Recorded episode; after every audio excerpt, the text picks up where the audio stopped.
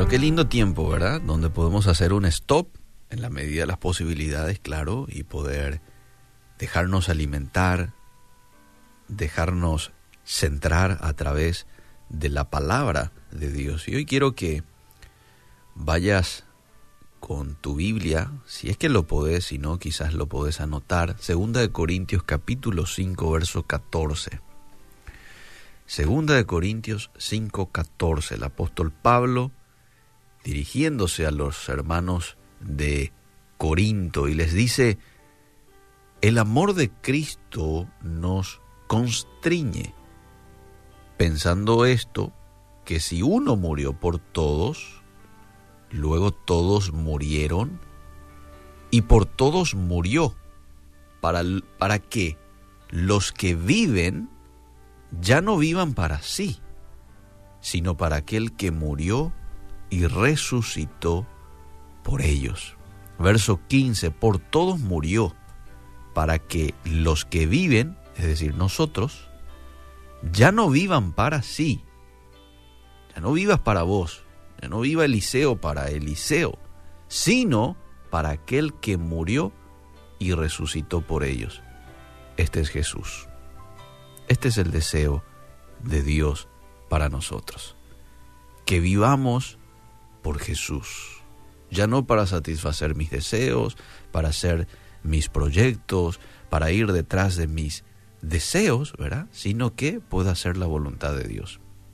Si alguien te pregunta, amable oyente, ¿está tu vida centrada en Cristo? ¿Qué le responderías?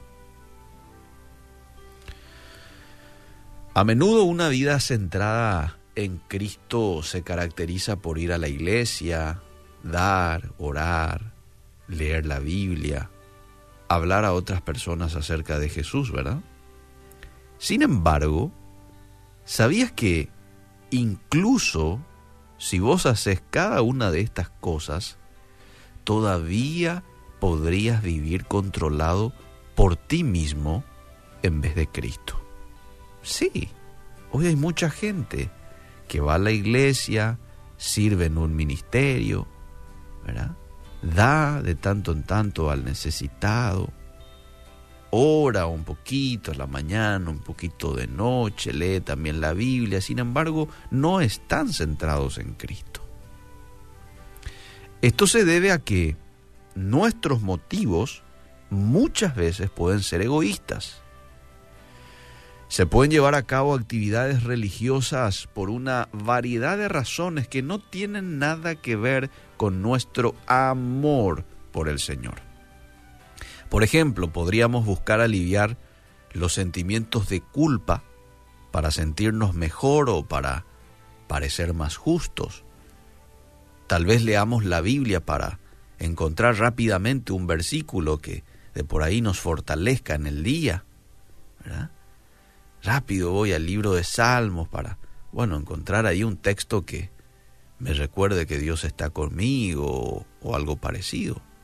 O podríamos utilizar también a la oración este, como nuestro intento de hacer que Dios haga lo que queremos, por ejemplo. Y ni le pedimos luego que se haga su voluntad, sino que yo le digo, Señor, dame esto, dame aquello. Y después quizás para callar mi conciencia, pero que se haga tu voluntad, Señor, pero dame esto otra vez, le decimos, ¿verdad? Ocurre. Ahora, la respuesta no es renunciar a nuestras actividades, a estas actividades buenas que tienen que ver con ir a la iglesia, dar, orar, sino cambiar nuestro enfoque hacia Cristo y lo que desea. Porque hay que decir una cosa, nuestra batalla interna va a continuar mientras vivamos en este cuerpo terrenal hasta que Cristo venga a llevarnos, vamos a tener que lidiar con los deseos pecaminosos o hasta que nos vayamos a su presencia, ¿verdad?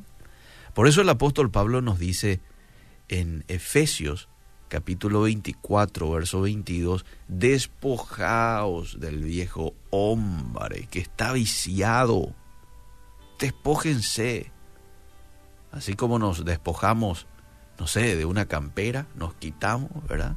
Y nos ponemos otra campera. Así también te dice el apóstol Pablo, despójense y vístanse del nuevo hombre, creado según Dios en la justicia y santidad de la verdad.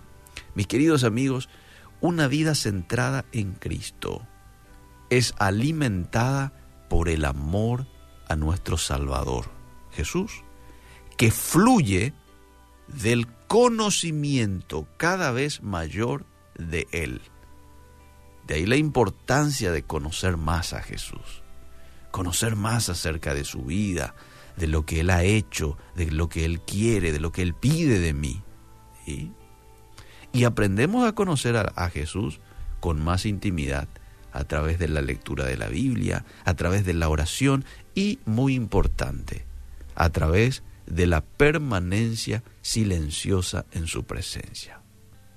Hay muchos que quizás le llamen a esto una pérdida de tiempo. ¿Qué es eso de estar silenciosamente en la presencia de Dios? No, eso forma parte. En ese silencio muchas veces vamos a escucharle a nuestro Creador hablar. En ese silencio muchas veces el Espíritu Santo va a poner en tu mente o en tu corazón ciertas cosas que tenés que cambiar. Probablemente te muestre a quién tenés que pedirle perdón, te va a mostrar acerca de un mal proceder, un mal accionar tuyo. Pues eso es muy importante.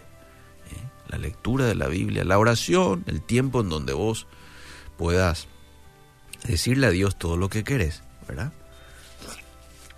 Todo lo que anhelás y cómo te sentís pero también un tiempo en donde puedas permanecer en silencio.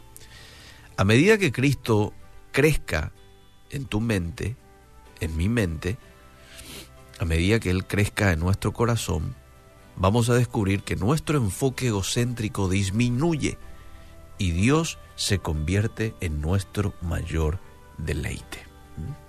Se convierte en nuestro mayor deleite.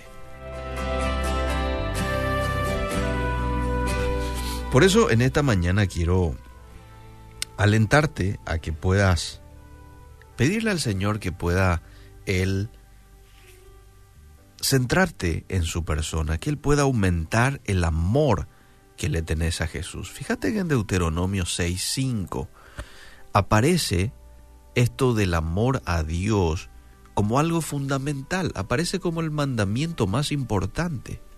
Deuteronomio 6.5 dice, amarás a Jehová tu Dios, y ahí te dice de qué manera tenés que amarle a Dios, con todo tu corazón, con toda tu alma, con todas tus fuerzas.